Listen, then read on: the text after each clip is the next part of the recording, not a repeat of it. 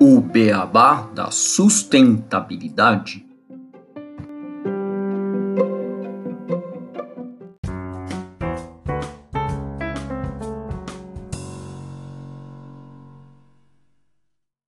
Bem-vindos ao podcast O Beabá da Sustentabilidade. Este é o episódio 62, Mercado de Reciclagem do Vidro.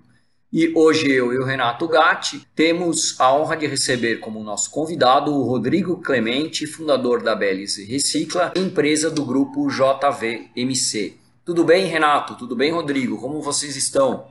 Olá, Gustavo, tudo bom com você? Rodrigo, bem-vindo ao nosso podcast. Obrigado, um prazer enorme estar com vocês. Sempre muito bom falar de um assunto que é gratificante para nós.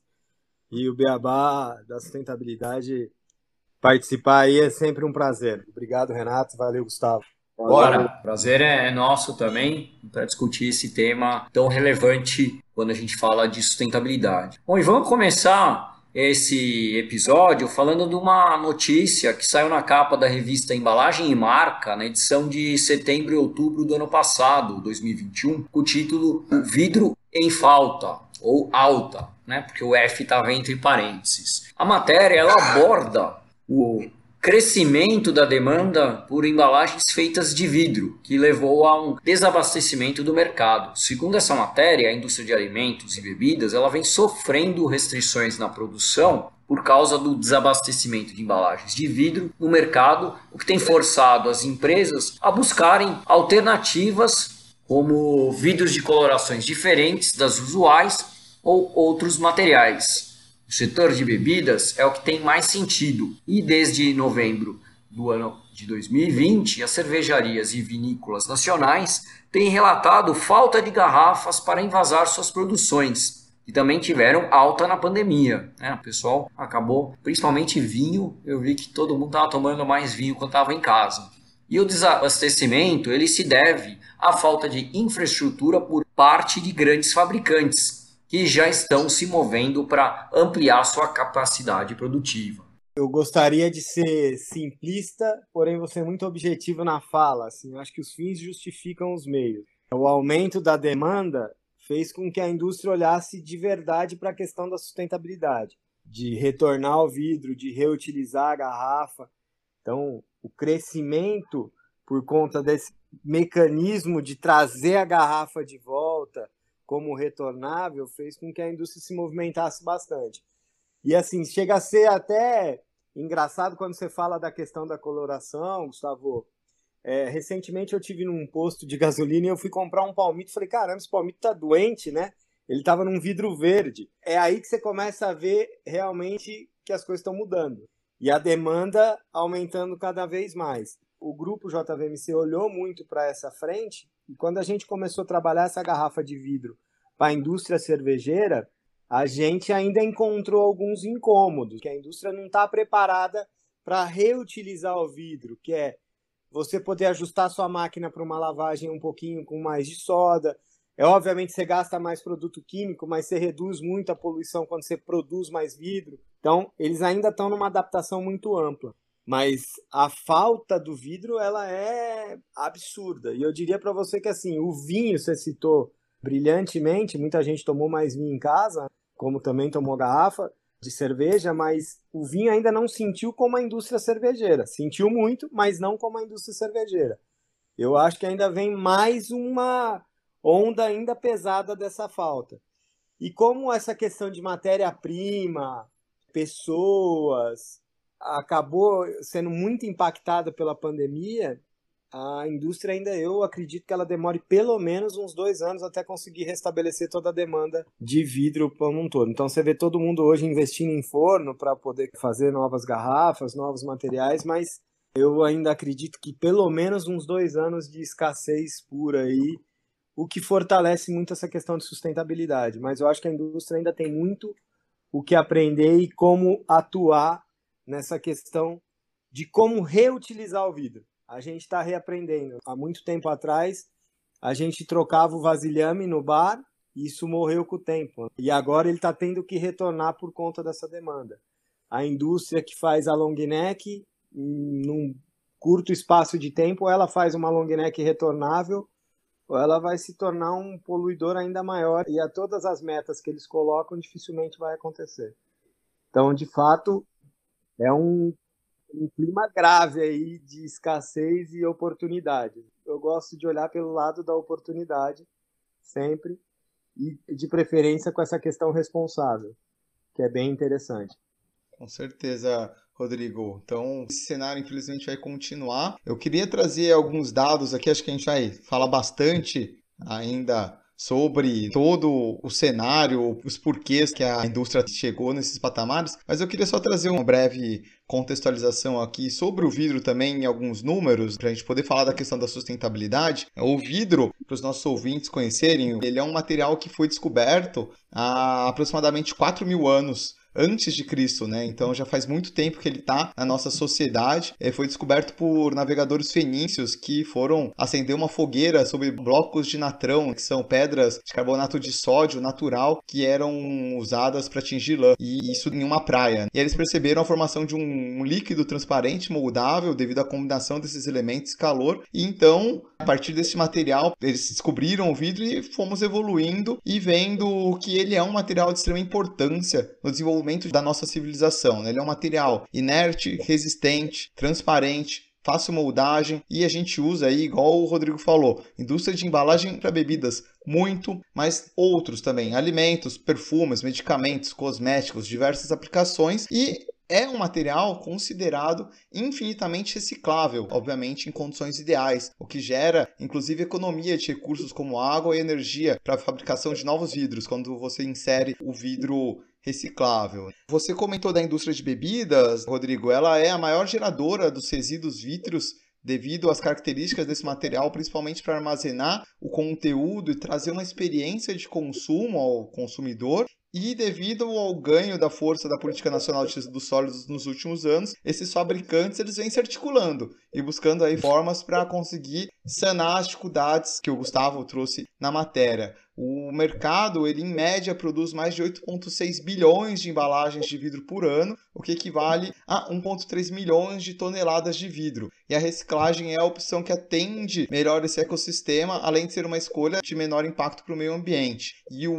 uso dos cacos pós-consumo na fabricação de novas embalagens vítricas, ele é benéfico ao meio ambiente porque ele gera uma economia de água e energia no processo quando você utiliza os cacos. Aproximadamente para 10% de cacos na mistura, você economiza 4% de energia necessária para a fusão e também 9,5% no consumo de água. Mas Apesar de tudo isso, no Brasil a gente ainda tem um índice de que menos de 50% dos vidros são reciclados. Esse dado é um dado do sempre, né, que é o compromisso empresarial para reciclagem de 2011, foi o mais atualizado que eu encontrei, acaba sendo um pouco difícil pegar informações, não sei se você tem alguma mais recente, Rodrigo. Eu diria que é bem menos. Quando a gente vê um estudo de 2011 ainda, para um assunto tão polêmico e tão intenso quanto a sustentabilidade, e dentro daquilo que a gente vem vivendo, chega a ser até assustador, sabe? A gente montou uma indústria de reciclagem de matéria-prima no interior de São Paulo,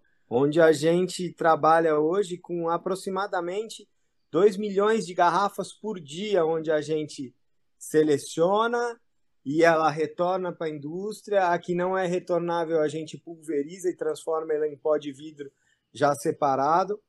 E aí você acaba vendo que, assim, de fato, é muito longínquo ainda para falar. Eu diria que é muito menos do que 50%. Eu não tenho um dado real, fato, até porque ainda os estudos eles são muito é bem difícil achar dados. É, eu peguei esse do sempre porque o sempre é, quando a gente fala de reciclagem, acho que referência aqui no Brasil para mensurar esse mercado, mas do vidro é muito difícil você pegar as indústrias do vidro e ter dados que sejam palpáveis para a gente poder trazer aqui para discussão. Renato, só colocando em relação ao dado que você trouxe, eu imagino que não seja 47% dos vidros que são reciclados, são 47% dos 10% de cacos que vira reciclagem. Então é, é bem pouco em relação. É nada. A gente é bebê é, exato.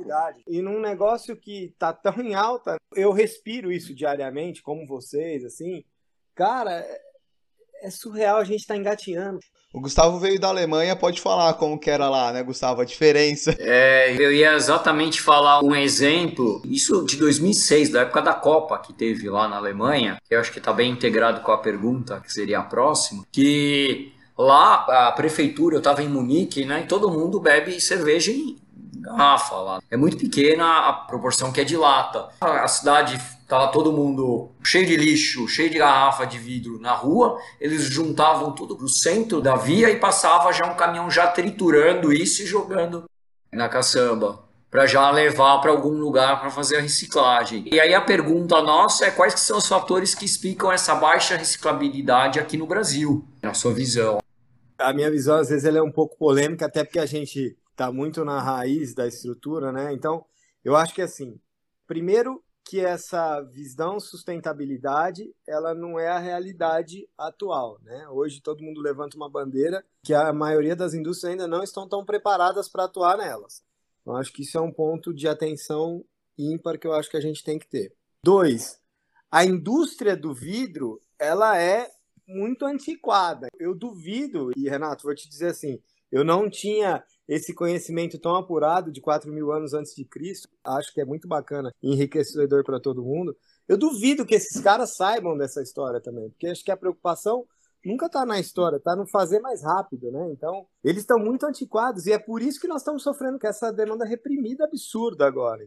E eles estão acordando nesse momento, e a gente vem recebendo sondagens de alguns grandes players, porque a gente se tornou uma referência na sustentabilidade, na recolha da garrafa, e mais do que isso, né? Trabalhar de um jeito mais profissional, porque você está comprando uma garrafa que está sendo jogada no lixo, você está trabalhando ela, e a indústria que produz a nova garrafa, ela está entendendo que ela tem que se aproximar desse mecanismo. Mas ela precisou de um choque de gestão, um choque de demanda para poder se aproveitar desse momento. Quando você fala dessa questão da Alemanha, Gustavo, é tão básico fazer isso, cara. Hoje você imagina que uma garrafa de long neck ela não é reutilizável. Tem noção disso? Nós estamos falando de bilhões e bilhões de long necks. O mínimo que a indústria tem que fazer é se prontificar a trabalhar com isso. E dentro de casa, falando aqui do nosso lado, a gente vem trabalhando essa garrafa recolhida do lixo como matéria-prima. A gente separa, a gente avalia o que é possível de ser reutilizado, o que não é possível a gente separa e separa por cor, porque quando eu já separo ela na sua coloração, eu também estou facilitando o trabalho da indústria e reduzindo a emissão de poluentes, entendeu? Então são pontos importantes que a gente também atua nesse dia a dia. E, cara, de novo, assim, como eu falei para vocês, eu acho que a gente está muito longe de sair dessa crise e eu acho que nós vamos ter três anos aí desafiadores para as pessoas saberem reutilizar de forma organizada e com gestão e mais do que isso, assim, trabalhar essa questão. Você imagina que uma garrafa ela pode rodar numa linha de produção aproximadamente 20 vezes uma garrafa de 600 ml ou de litrão. E a gente vem tentando estudos, de, inclusive como taguear essa garrafa para saber onde ela está, qual o ciclo de vida dela. Eu sei que isso é meio longínquo quando você fala em uma cadeia tão ampla, mas é uma forma da gente poder rentabilizar essa informação e o cuidado com o meio ambiente. Cara, tem muita oportunidade acontecendo com isso. Mas você vê, um assunto de 2006 que já deveria estar acontecendo há muito tempo, na onde a cerveja reina, que é na Alemanha, não acontece no Brasil. E aqui, grandes cervejarias algumas das cervejarias, o Brasil é o país mais importante do planeta na venda delas, entendeu? Então, é um ponto bem amplo. Lembrar que a maior cervejaria do mundo é brasileira, né? Exatamente. e foi legal que você falou isso do taguear. A gente acabou de fazer um outro episódio falando sobre a legislação que está tendo na Europa não para vidro, mas para produtos em geral, de você ter um passaporte digital para aquele produto, para aquele material. Né? Então, isso é uma discussão que lá fora está muito forte que a gente precisa também trazer para cá, porque é com esse foco, é exatamente com o foco do ciclo de vida, exatamente. E Rodrigo, deixa eu te fazer uma pergunta. A gente está falando bastante da reutilização, eu queria que você explicasse um pouco melhor também a atuação da BLZ, porque quando a gente fala de economia circular, a gente tem os três R's, eu gosto muito de falar dos três, que para mim eles resumem, surgiu já 5, 7, 15 R's, mas, pô, é o básico. Três, reduzir, reutilizar e reciclar. Então a gente tem a reutilização, que você está falando bastante, que as empresas deixaram de fazer, mas também tem a reciclagem. E no Brasil, o sistema de reciclagem ele é fomentado principalmente por cooperativas de catadores, que são pessoas que acabam tirando o seu sustento de suas famílias, enfim, da coleta dos materiais. E o vidro pós-consumo, ele além de ser um material perigoso, quando quebra um copo a gente sempre tem que embrulhar bonitinho, né? Pensando nas pessoas que vão trabalhar, porque ele é perfuro cortante, ele é pesado, ele tem um valor muito baixo na venda. Em média aí, uma faixa de uns 7 centavos o quilo. Em alguns lugares nem valor ele tem. Quando a gente vai para o Nordeste, Norte, Centro-Oeste, muitas cooperativas não conseguem nem vender esse material. Então, isso explica muito a baixa reciclabilidade também, porque, poxa, o coração do Brasil que faz fomentar a cadeia de reciclagem está recebendo nada, né? A gente pega uma latinha de alumínio, é 5 reais, 7 reais o quilo, o vidro, 7 centavos o quilo, sem falar no risco que você tem de manusear todo aquele material e puxar um negócio que é pesado, né? Imagina, infelizmente temos esse cenário, né? Aqueles pessoas que empurram carrinhos com recicláveis cheios de vidro, que lá é um peso absurdo, detona costas, joelho das pessoas. Então eu queria saber se você acha, pensando na reciclagem, mas também na reutilização, se você quiser quiser comentar um pouco, se é possível a gente mudar esse cenário e valorizar mais essa matéria-prima para essas pessoas que trabalham diretamente na coleta para aumentar a reciclagem do país. Ou a gente muda ou a gente quebra. É simples. Vou te dizer o porquê. A gente vem quebrando paradigmas e o que eu vou te falar aqui, em um dado momento na vida de como empresário que hoje está olhando para essa questão da sustentabilidade do vidro, a gente corre, infelizmente, alguns riscos. Porque você vem mudar um paradigma e uma coisa que chega a ser até grotesca, tá, Renato? Por que, que eu tô te dizendo isso? Imagina você, uma garrafa hoje de 600 ml, se eu pagar ela para um garrafeiro ou para a própria instituição, os recicladores, eu pagaria para ela 50 centavos uma garrafa. Você está falando de uma garrafa que pesa 400 gramas, 50 centavos. Então, é discrepante. E é por isso que hoje esse mercado do vidro, e você vê minhas garrafinhas verdes ali atrás das minhas proteções, a gente cuida tanto delas e está trabalhando de uma forma tão ampla e diferenciada, porque assim tem que ter uma valorização, inclusive para a pessoa que pega. Ou a gente faz isso, cara, ou a gente vai exterminar. E o que, que acontece? O formato antiquado irresponsável de moer o vidro nas recicladoras para chegar direto para a indústria fez com que a própria indústria da bebida ela se tornasse um protagonista ruim do negócio. Ela perdesse dinheiro. E isso é uma coisa que, assim, está afetando diretamente o mercado, entendeu? E é aí que as pessoas estão tendo que rebolar. E a gente está com uma forma diferenciada de trabalhar, que é valorizar o preço do vidro, de fato, de uma forma organizada. E o trabalho da cooperativa. E mais do que isso, a pandemia também mostrou uma oportunidade para a gente, e aí o grupo BLZ, junto com a JVMC, se diferenciou, por quê? A gente olhou para a pessoa física que está na rua e a gente criou pontos de coleta onde esse cara que perdeu o emprego e até a moradia e até a sua casa, ele pudesse recolher o vidro e viesse a locais como na favela, onde a gente tem um ponto em Paraisópolis, onde ele traz o vidro e ele se remunera na hora. Então, assim, a gente está dando uma responsabilidade para esse projeto de uma forma, acho que.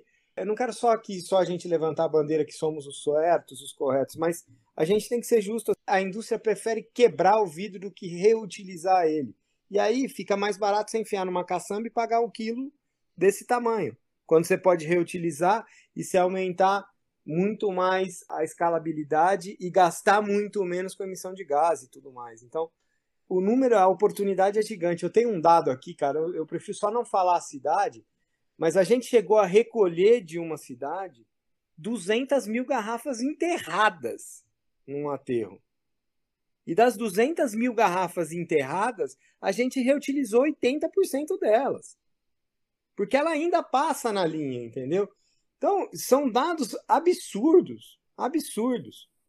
200 mil garrafas, 80% serem reutilizadas, a gente vê a qualidade das garrafas, né, da embalagem, potencial e, tá, e, e que você falou, tá tudo em aterro, né? Quanta garrafa cara, tá em é aterro? É surreal. É surreal. É assim, a gente recebe hoje, diariamente, no nosso espaço no interior, em Araçariguama, 1 milhão e 400 mil garrafas por dia. Dessas 1 milhão e 400 mil garrafas por dia, tenho, esses são dados que eu posso passar, tá? Só não vou falar qual das indústrias, dá 1 milhão e 400 mil, a gente retorna para a indústria aproximadamente 1 milhão e 100 mil. Dessas 1 milhão e 100 mil que entram na linha, elas quebram aproximadamente 0,91% elas quebram na linha, que é praticamente o mesmo número de uma garrafa nova. Então, é, quando você fala para mim, pô, paga baixo no preço do quilo, é mais do que só ser cortante. Cara, é, eu diria que é ignorante. As pessoas, elas quiseram facilitar o trabalho, quer moer e mandar para a indústria, porque aí você gera todo o capitalismo que a gente entende, que não é ruim, óbvio. Quando a gente fala de reciclagem, a gente também fala de dinheiro. Mas, cara, às vezes é tão mais fácil você reutilizar, e aí existem todos os R's do mundo, mas o reutilizar ele seria tão rentável para a indústria que eles acordaram até um pouco tarde, eu diria. E é um negócio que a gente usava. Eu lembro quando criança que pô, você comprava refrigerante ou bebida e você tinha muito mais. Não tinha ainda o long neck na época, então era tudo reutilizado. Todo mundo tinha lá caixas e caixas em casa para levar depois para o supermercado, para a loja de bebidas, para fazer a troca. E aí o vidro começou a virar o vilão, porque aí chovia, tinha dengue. É um ciclo, né? E você sabe que essa coisa das garrafas, Gustavo, eu vi recentemente, eu tive uma visita ao interior, uma das cidades onde a gente colocou um esquadrão para recolher garrafas cara, uma infinidade de pessoas ainda guardando caixas e garrafas dentro de casa, o que para nós foi uma grata surpresa. E a gente pôde revitalizar tudo isso. E essa história que eu contei para vocês do lixão, cara, ela é tão natural e diria para vocês perene que chega a ser assustador, cara. Se eu mostrar para vocês uma foto ou um dia de um vídeo de como chega as garrafas pra gente, a triagem, as pessoas trabalhando. O nível de oportunidade que o vidro tem é tão grande que eu vou te falar, acho que a indústria ainda tem muito a melhorar. E ó, isso nós estamos falando da cerveja, né? Agora você imagina o perfume. Eu tive o prazer de estar numa ONG no Rio e eles guardam todos os vidros de perfume. Cara, é maravilhoso. Mas, cara, aí você olha para aquilo e fala, pô, manda de volta pros caras, deixa os caras só limpar. Ele higieniza e reutiliza não fazem. É surreal. E é pesado, né? O vidro do perfume ele é tão pesado quanto de uma garrafa de 600. Mas uma coisa, você citou a indústria de perfume, né? Já fiz alguns trabalhos com empresas de cosméticos. Eles têm um. E eu imagino aí, falando de bebidas, né? a gente tá falando muito de cerveja, mas também quando a gente olha para a indústria de destilados, é o mesmo problema, que é a falsificação, né? Os caras morrem de medo eu acho que por isso que eles preferem triturar, né? Porque o quanto que eles têm medo de falsificação é, é gigante, né? Existe muito no Brasil, infelizmente. Na realidade, é, o segmento do destilado, esse é o maior problema. E vou te falar, o segmento é um segmento caríssimo, cara. Uma garrafa hoje de cachaça se paga até dois reais. O cara da rua ele te vende por dois reais para você mandar para a indústria. Aí que eu pego num ponto assim: você pega uma garrafa, você paga dois reais. E aí, quando entra nesse ponto do material triturado, você paga sete centavos ali num quilo de vidro. Por que, que eu vou separar ficar triturando, colocar em risco, sendo que tem pessoas batendo na minha porta querendo pagar dois, três reais numa garrafa, num único frasco de perfume a é conta é não fecha, vai ter falsificação, né? Então é até mais inteligente você trabalhar a reutilização valorizando o resíduo, né? A questão logística ela é um problema, tá? Essas cooperativas elas não têm espaço montado para você poder empilhar a garrafa, deixar separado. Então a gente vem trabalhando isso com elas num trabalho de coleta mais imediata e rápida, para que ela possa rentabilizar mais e não ocupar tanto seu espaço. Então a gente vem cuidando bastante disso. Eu sou muito contrário a essa coisa do vidro moído e confesso a você que eu tenho até um certo asco, desculpa a palavra, porque, cara, numa boa, chega a ser falta de respeito à indústria querer pagar isso, sabendo que ela vai faturar muito mais vendendo uma garrafa, entendeu? Então a gente se prontificou lá atrás a não vender o vidro de forma sucateada, porque ele de fato é um negócio que vale muito. Hoje eu pulverizo o vidro para deixar ele na tonalidade e se a indústria não quiser pagar o valor delas, sinto muito, ela não vai levar. Porque a gente está trabalhando realmente para profissionalizar isso. E é o que você falou. A oportunidade é gigantesca. Só que profissionalizar algo tão marginalizado, cara, é muito difícil. Tem muita questão fiscal. A gente vem num trabalho de governança para poder organizar tudo isso que ele é bem desafiador. Então, não é só reutilizar o vidro, é como a gente profissionaliza e tangibiliza isso de uma forma como um ecossistema sustentável mesmo, sabe? Então, esse é o maior desafio que a gente tem. E a gente sabe que existem meios para poder fazer isso, todo mundo, a própria indústria. Só que tem indústria que prefere triturar a sua garrafa e fazer outra, entendeu? Então, aí são escolhas que a gente precisa entender de fato aonde vai chegar. Eu sei que é polêmico, eu sou um pouco polêmico quando falo disso, até porque a gente respira isso diariamente, mas é a realidade, né? Quando você falou do perfume, você deve ter estudado muito esse mercado, cara, é maravilhoso as oportunidades. Mas deixar passar é criminoso, eu diria. Com certeza. Eu vou pegar o gancho da pergunta do Gustavo, que ele estava falando da reutilização, né, do passado. E as long necks? Porque elas não são reutilizadas, né, Rodrigo? E você começou falando, são muitas. Como que a gente faz? Bem sinceramente, a gente tem que cobrar a indústria. A gente já vê movimentos, né? O problema da long neck, existem alguns problemas, né? Então, primeiro você precisa pôr ela numa linha para retrolavagem e tudo mais. Mas o grande problema é quando você gira ela. Ao girar uma tampinha, ela cria microfissuras, então você tem um problema na boca do vidro. Então a indústria hoje ela já está se mexendo para fazer ela ser retornável. E eu imagino que num curto espaço de tempo, e aí a sociedade tem que cobrar mesmo por isso, a indústria tem que fazer isso ser retornável.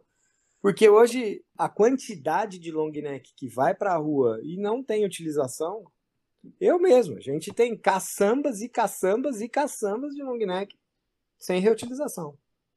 Uma das indústrias que trabalham com a gente, a gente chegou até sugerir para ela que ela parasse de produzir determinada cor de garrafa, porque a gente tem muito para produzir a que ela usa mais. Porque a gente encontrou um meio de prejudicar muito o planeta aí. Então foi um ponto que a gente está encontrando. Mas se você falar para mim o que, que a gente tem que fazer, sem sombra nenhuma de dúvida e sem falha, cobrar a indústria.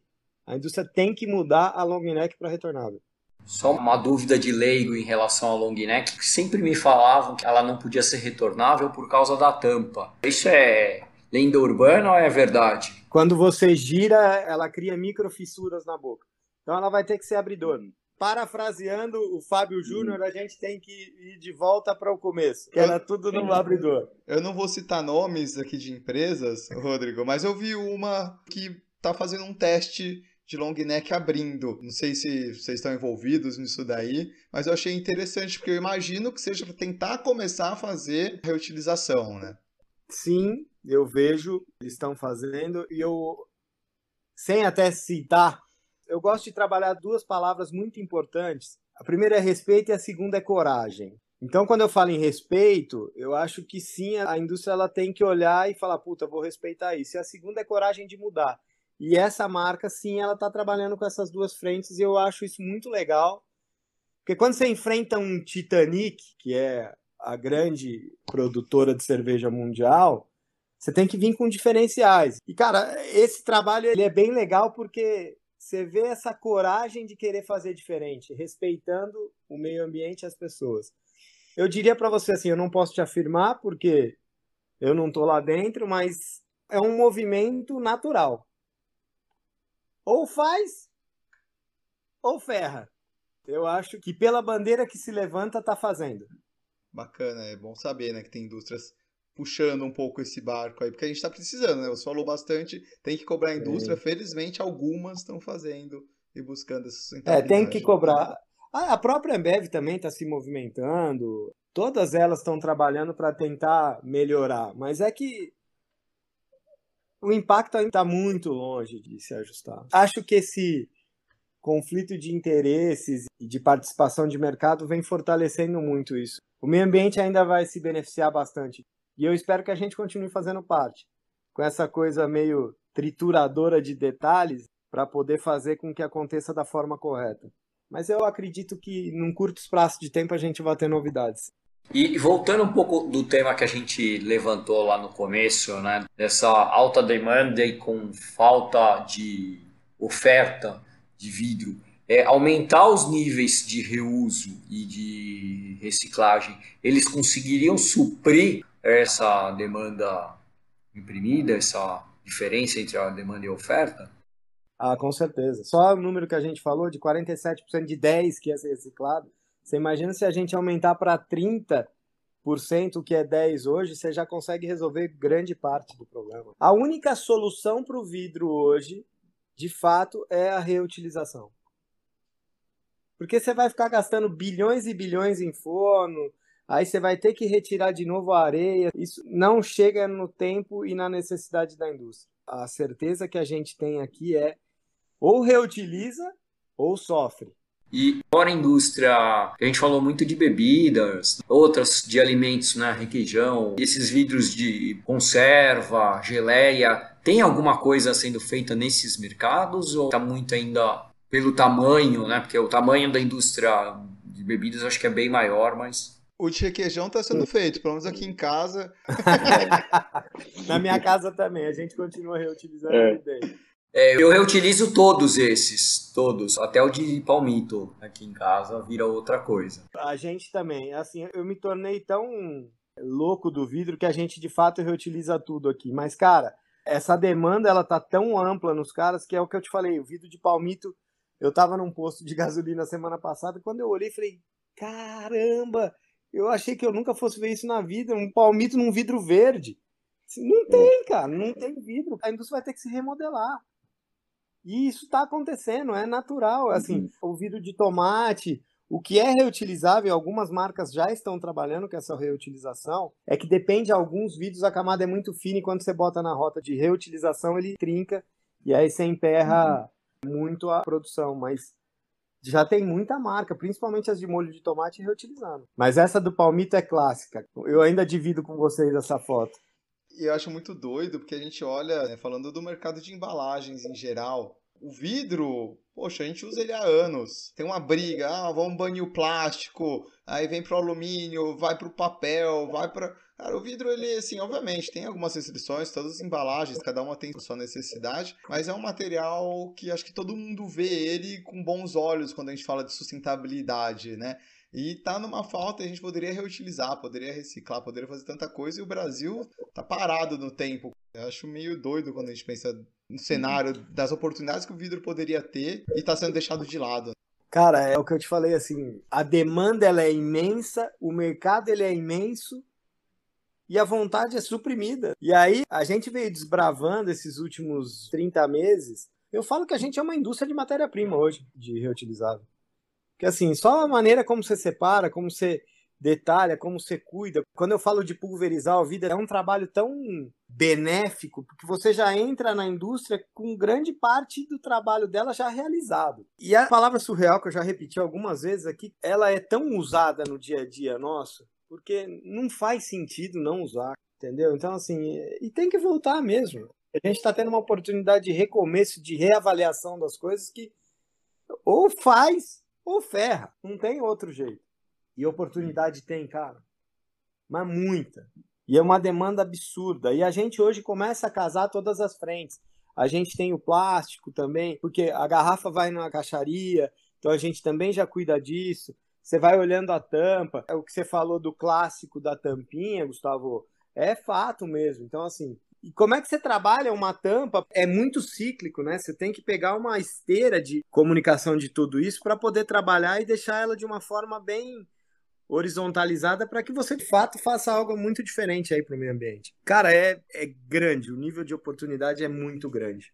É legal a gente ter essa sua visão do mercado, né, e de certa forma crítica sobre algumas coisas, porque a gente fala muito de sustentabilidade. Acho que você falou no começo que muitas empresas não estão prontas. Acho que a gente fala muito aqui, eu e Gustavo, às vezes, né, nas discussões nossas, assim, do dia a dia sobre sustentabilidade, quanto as empresas estão fazendo, porque o mercado está forçando, as pessoas estão forçando, mas que estão fazendo muita coisa vezes, sem saber como fazer. Então é bom a gente ouvir pessoas que têm esse conhecimento e pegam assim bem a economia circular, né? Pô, é reutilização, é o melhor caminho quando a gente pensa, tem volume, tem material, tem oportunidade. Exatamente. Eu guardo momentos de toda essa trajetória. Eu não era um cara da sustentabilidade do vidro, eu era de comunicação e aí eu sou um cara faminto por negócios. Desculpa até a introspecção para falar disso, porque ele realmente mexe muito, que eu guardo uma cena que eu vi nesse momento todo, que foi um dia eu tava num garrafeiro que a gente tem uma grande parceria e a gente recolhe todo o vidro e eu vi uma família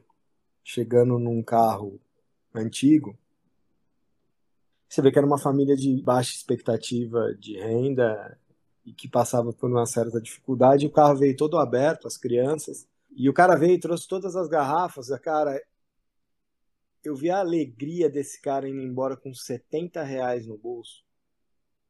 Eu olhei para aquilo e falei, cara, não é possível que isso não tenha que mudar, que esse hábito de favorecer essas pessoas não possa ser diferente. E a gente veio com uma energia tão grande em busca de fazer esse diferencial, que não é só a cooperativa, entendeu? O lance da cooperativa é legal, é bacana, mas, cara, e aquelas pessoas que não têm a chance de estar perto da cooperativa?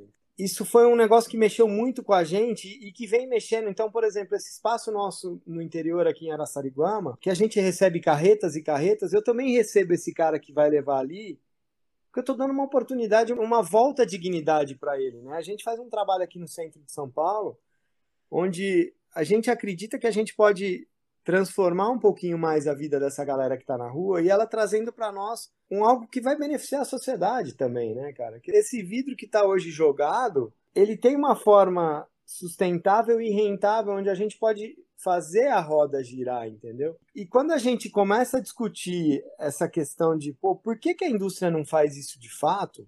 Isso é meio entristecedor, assim. Você está num país tão rico, né, como é o Brasil, de espaço, de tudo, e não usar do seu maior ponto chega a ser burro. Eu diria que se eu tivesse que usar uma palavra é burro. A indústria não fazer isso é burro. E assim, aí vim com palavras como vamos ser disruptivos e fazer isso. Pô, disruptivo não. Isso é básico. A gente tem que ser questionador mesmo. Então, quando você me faz a questão lá da long neck, cara, o que, que tem que fazer? Cobrar. É isso. A gente tem realmente que levantar a voz, porque de fato a oportunidade existe, você vai dar muita oportunidade para gente que vive numa miséria gigante e a gente tem o prazer de estar em comunidades onde a gente ajuda fazendo isso e a gente mostra para a indústria fala meu acorda você tem um lugar aqui que você pode fazer muito diferente e é bem legal mas ainda é surreal ver que tem muito a melhorar Desculpa aí o devaneio. É que me veio essa imagem do Santana e da família e, cara, me choca ainda lembrar disso. É bom trazer esse tipo de imagem para os ouvintes, porque muita gente fica longe dessas realidades e acaba ficando numa bolha e esquece o impacto que a gente tem, esse tipo de coisa tem em relação às pessoas que têm mais dificuldade financeira no país é chocante. Eu vi pessoas mexendo no lixo, eu vi pessoas onde a gente foi explicar, meu, não quebre a garrafa, você vai ganhar muito mais. Ah, mas por que, que eu vou ganhar mais se a indústria tal vem aqui me paga tanto, é mais fácil. Falei, bom, você quer ganhar mais ou você ganha menos? A gente está tentando transformar, sabe? Dar a devida dignidade. Pô, não é fácil o cara meter a mão no lixão. Eu tive o prazer de vivenciar 10 ONGs no Rio recentemente, onde a gente está fazendo um trabalho muito forte com eles ou essa galera precisa de valorização. E a gente vem trabalhando isso, pagando o preço justo. Eu acho que o que nós temos que fazer é pagar o preço justo.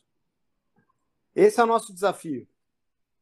Se eu tô certo ou tô errado, vou dizer para vocês que assim, a gente está tentando fazer algo de diferente. E eu acho que a gente está conseguindo em alguns pontos. Valorização acima de tudo. Sim, que é algo que as garrafas de vidro, é, eu estava vendo outro dia no supermercado, acho que era suco de uva o que tinha o mesmo tipo de suco de uva ou com garrafa de vidro, ele era 10 reais mais caro do que o de garrafa de plástico. Como ele valoriza o produto, né, esse tipo de material. Né? Então, não é um material que tem que ser deixado de lado. E todo mundo que está na cadeia tem que estar tá dentro da parte financeira, né? Não pode ser você está no meio da cadeia e ser alijado dos ganhos dessa cadeia. Né? Exatamente. E, cara, fico feliz até de ver, porque até outro dia essas garrafas do suco de uva não eram usadas, não, viu?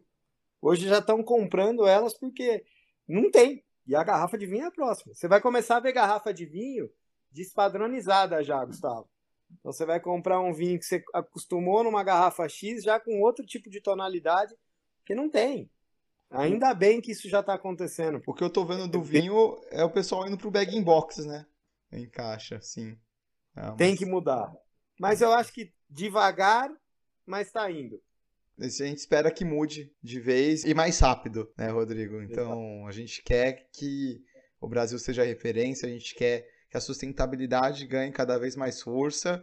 Espero que nossos ouvintes aqui tenham tirado várias lições dessa conversa e que cobrem as indústrias. Tem sempre fala de consumo consciente, é muito importante, né? Lembro da Marcela falando, o consumo é um ato político. Então, quando você compra de uma marca ou de outra, você valoriza uma com boas ações ou outra, você está pedindo um produto mais sustentável ou menos sustentável. Então, que busque empresas que façam essa reutilização, que tenham essa valorização das embalagens que isso faz a diferença. Se a gente vai comprando a empresa que está fazendo tudo errado, ela vai falar, estou ah, fazendo certo e vai continuar fazendo tudo errado, né? Então é bom buscar as que estão fazendo as coisas certas mesmo para que ela fale, opa, então tem que ir para esse caminho. Eu acho que a gente cresce olhando para cima, a gente fala olhando para cima, a gente come olhando para cima. Só que a gente chega em determinado ponto da vida, a gente só fica olhando para cima e esquece de olhar para o lado. Então acho que a indústria está na hora de olhar para o lado, né? Olhar o seu entorno. Então, quando você fala dessa questão consumo é político, a gente está vivendo aí um problema agora onde a grande parte da indústria saiu de determinado local do planeta por conta do que está acontecendo. Então, atitudes como essa também têm que ser reverberadas na questão de sustentabilidade, né?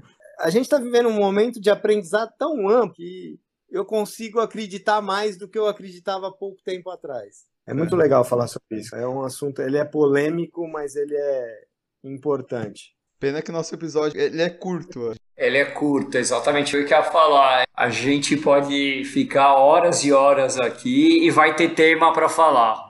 E falando de tema, agora o nosso próximo tema são as curiosidades.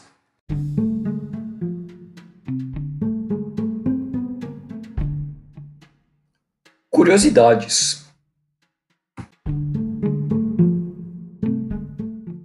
Bom, então vamos às curiosidades, Gustavo. Você sabia que os vidros de esmalte podem ser reciclados? Sim, porém para isso é necessário limpar a embalagem de esmalte primeiro. O esmalte ele possui em sua composição químicos que podem infiltrar o solo e contaminar a água e, quando incinerados, gerar gases tóxicos. Por isso é difícil a sua reciclagem, o que torna ainda mais necessário que o descarte deste tipo de material seja feito de maneira consciente. E como descartar corretamente? Bom, para fazer isso, a gente vai precisar de removedor de esmalte, jornal e algodão. Primeiramente, retire o excesso do esmalte despejando o conteúdo que ainda resta na embalagem no jornal, nunca em uma pia. Após isso, insira o líquido removedor dentro do vidrinho e agite. Faça o mesmo procedimento por duas vezes e jogue a solução no jornal para que ele absorva esse resíduo. O jornal pode então ser descartado no lixo comum. O vidro pode então ser levado para os recicláveis. A tampa pode ser separada e levada também para os recicláveis, mas é necessário cortar o pincel e jogá-lo no rejeito. Bom, então fiquem com essa dica de reciclagem e Queria agradecer, Rodrigo, sua presença. Brigadão por toda a conversa, uma honra, um papo delicioso. Passou voando o tempo aqui. Que a gente Passou. possa falar mais vezes sobre Sim. esse tema ou outros, enfim. Super convidado para retornar aqui no podcast.